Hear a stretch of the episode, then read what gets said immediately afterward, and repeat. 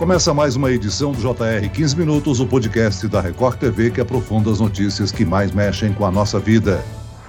Quem dirige após ingerir bebida alcoólica coloca em risco a vida não apenas do motorista, mas dos passageiros do veículo e das pessoas à sua volta. No estado de São Paulo, o número de motoristas flagrados alcoolizados em fiscalizações cresceu 260% nos quatro primeiros meses do ano, na comparação com o mesmo período de 2021. Quais os perigos de dirigir alcoolizado? Existe um limite seguro para isso? Beber e dirigir é crime ou infração? Infração administrativa. Para falar sobre os riscos dessa combinação fatal, álcool e direção, o 15 Minutos de hoje conversa com o diretor da Abramet, a Associação Brasileira de Medicina de Tráfego, doutor Dirceu Rodrigues Alves. Bem-vindo, doutor. É um prazer, Celso. É um prazer estar conversando com você, falando sobre um assunto extremamente perigoso nas vias, que é a associação do álcool e direção veicular. Quem nos acompanha nessa entrevista é a repórter da Record TV, Adriana Perrone, que fez uma matéria sobre o assunto para o Jornal da Record. Adriana, a pessoa que mistura álcool e direção quando flagrada por uma blitz sofre que punições? Olá, Celso. Olá, doutor Dirceu sofre algumas punições, como o caso de um personagem do Jornal da Record, o Matheus. Ele não conseguiu escapar da Blitz em Porto Alegre e agora vai ter que pagar multa de quase 3 mil reais por beber e dirigir. E se houver reincidência, ou seja, se esse condutor realizar a mesma infração mais de uma vez em até um ano, o valor é dobrado. Celso, a multa não é a única preocupação do condutor penalizado por dirigir embriagado. O motorista também pode ter o direito de dirigir suspenso por um ano, fora todos os outros problemas que o efeito do álcool pode acarretar. Pode causar a morte de alguém, a gente sabe. Doutor, uma pessoa que dirige embriagada está colocando em risco não só a própria vida, mas a de outras pessoas também, né?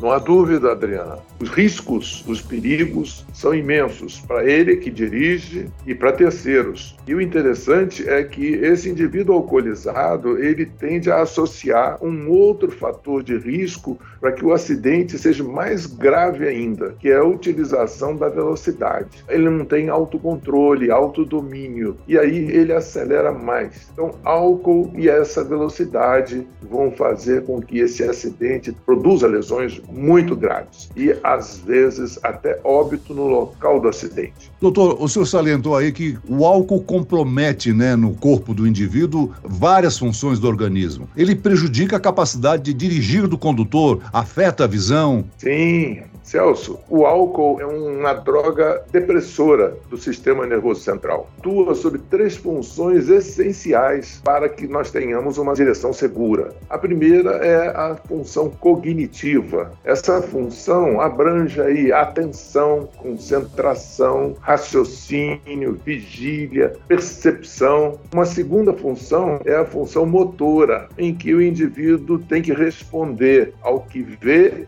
e ouve. Essa tem que ser rapidíssima e é normalmente é em torno de 0,75 do segundo, quer dizer, é menos de um segundo. Então é muito rápido, sabe o que você vê, ouve e você reage, fazendo a frenagem ou aceleração, o que for necessário. Ainda nós temos a função sensório perceptiva, é a terceira função. Abrange aí a sensibilidade tato, né? Essas três funções é que me dão segurança na direção veicular. Eu estou atento, eu estou com as respostas motoras presentes, a visão está perfeita, a audição está perfeita, eu estou em plenas condições de ter uma direção segura. Agora, doutor Dirceu, muitos motoristas acreditam que beber uma taça de vinho, uma lata de cerveja não faz mal nenhum, mas cada corpo reage de uma forma à substância, né? As consequências de uma simples cerveja podem ser perigosas, não? Sim, qualquer volume de bebida alcoólica é nocivo à direção veicular. Por quê?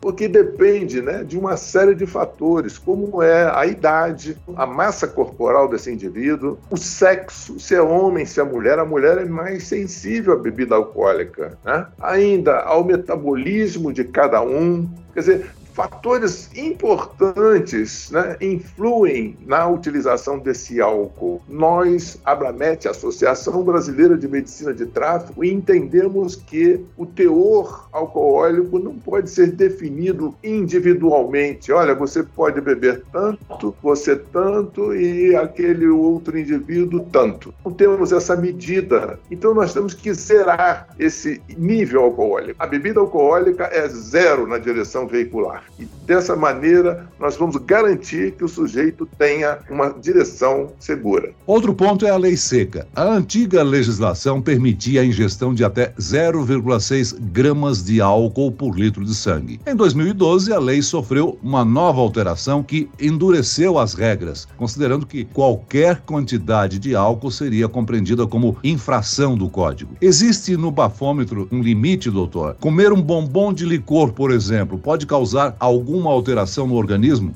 Não, não vai causar nenhuma alteração. Interessante nós dizermos o seguinte: é inicialmente a direção da Abramet constituiu uma diretriz da bebida alcoólica na direção veicular e caracterizou isso como zero, nível zero, para se ter uma direção segura. Isso foi pego pelo deputado Hugo Leal, levou para a Câmara e mudou um pouquinho e colocou essa dose que você falou. Era permitido uma dose. Mais tarde, essa mesma mesma Câmara, esse mesmo Congresso, modificou e voltou a fazer aquilo que a diretriz da Abramet determinava, que era alcoolemia zero. Esse bombom que você falou não vai ter significado, porque o teor aí é mínimo. E nós sabemos que no etilômetro, por exemplo, nós temos um limite, um nívelzinho. Esse nível é 0,05. Até 0,05 não vai acontecer nada. Agora, se deu 0, 0,5 para cima, aí nós já estamos tendo um comprometimento da direção veicular. Qualquer alimento que tenha um pouquinho à toa, como tem no bombom, o álcool, ele não tem valor, não tem significado, não tem risco. Assim como aqueles que usam os produtos de higiene oral e achar que aquilo vai positivar, né? Se positivar, eu bochechei agora, e se positivar, eu vou esperar meia hora para soprar novamente esse etilômetro. E esse etilômetro certamente vai dar zero. A OMS considera o comportamento de beber e dirigir um dos principais fatores que mais causam acidentes, com mortes e feridos em todo o mundo. E para diminuir os casos, os agentes de trânsito intervêm, fechando parte da via e realizando aí diversas blitz em pontos estratégicos. Doutor, é comum encontrar mais notificações em fins de semana e feriados?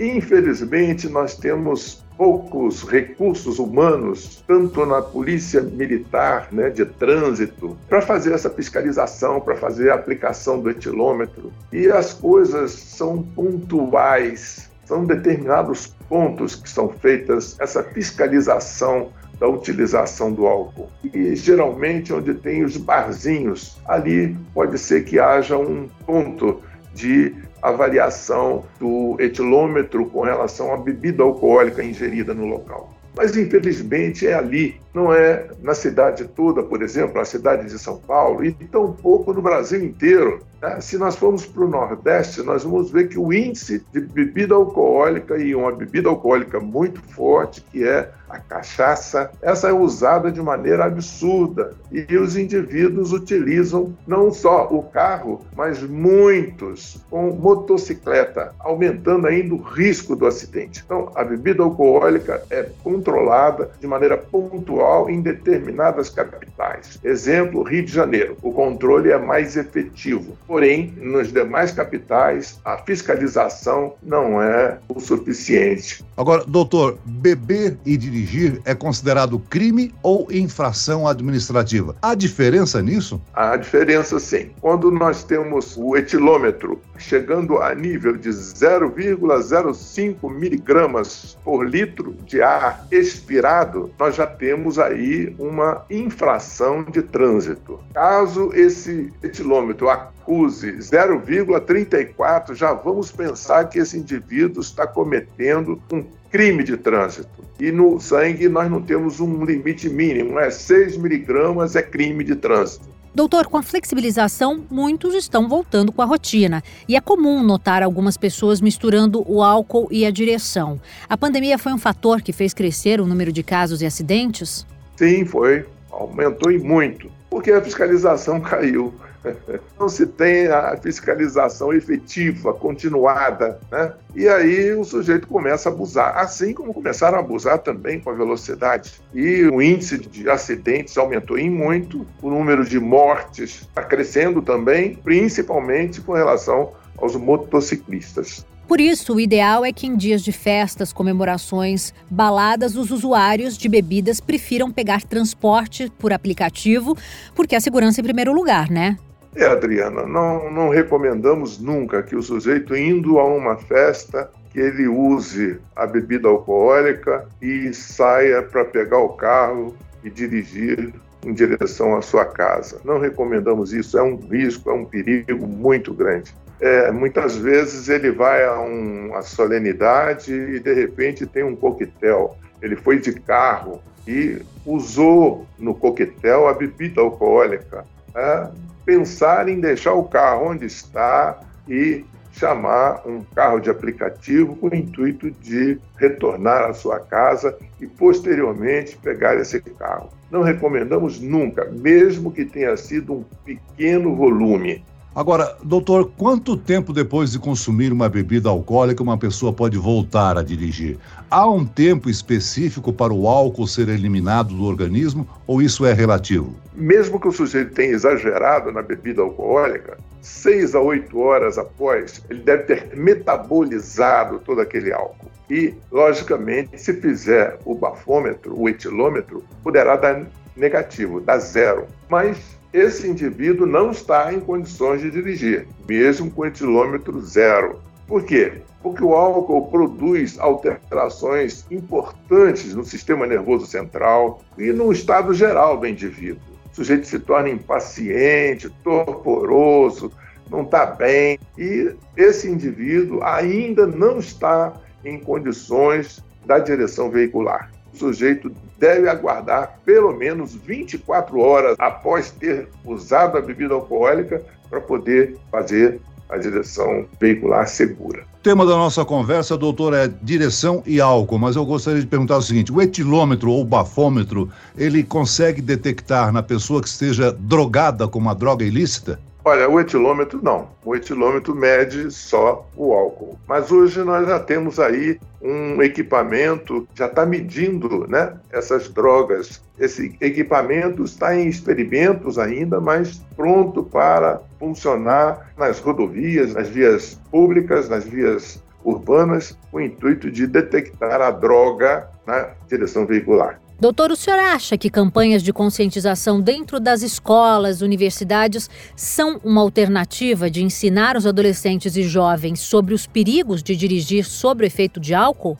Adriana, da Associação Brasileira de Medicina de Tráfego, empregado desde longa data, desde a sua fundação, aquilo que é necessário, que é a educação de trânsito. Isso consta no Código Brasileiro de Trânsito, é um artigo que determina que o município, o governo, atue colocando nas escolas, desde a tenra idade até a universidade, ensinamentos sobre a mobilidade humana. É necessário que se cuide, né? Muito bem da instrução, da educação e que no curso de formação de condutores nós tenhamos o ensinamento também da cidadania, do respeito, da gentileza no trânsito, além de todos os ensinamentos necessários para que a gente tenha uma direção segura. Fica claro aqui nesse podcast a máxima: se beber, não dirija. Muito bem, nós chegamos ao fim desta edição do 15 Minutos. Eu agradeço a participação do diretor da Abramet, doutor Dirceu Rodrigues Alves. Muito obrigado pelas informações, doutor. Eu me agradeço a gentileza de poder comunicar essas coisas, de transmitir essas coisas e terminar dizendo que carro não é brinquedo e álcool não é remédio. Vamos respeitar o trânsito para que nós possamos ter saúde, bem-estar e nenhuma agressão ou sentimento por perda, por morte, como nós estamos vendo no dia a dia. Agradeço também a presença da repórter da Record TV, Adriana Perrone. Celso, doutor, eu que agradeço. Muito bacana a nossa conversa. Um abraço a todos. Esse podcast contou com a produção de David Bezerra e das estagiárias Kátia Brazão e Larissa Silva. Sonoplastia de Marcos Vinícius. Coordenação de conteúdo Camila Moraes, Edivaldo Nunes e Deni Almeida. Direção editorial Tiago Contreira. Vice-presidente de jornalismo Antônio Guerreiro. E eu, Celso Freitas, te aguardo no próximo episódio. Até lá.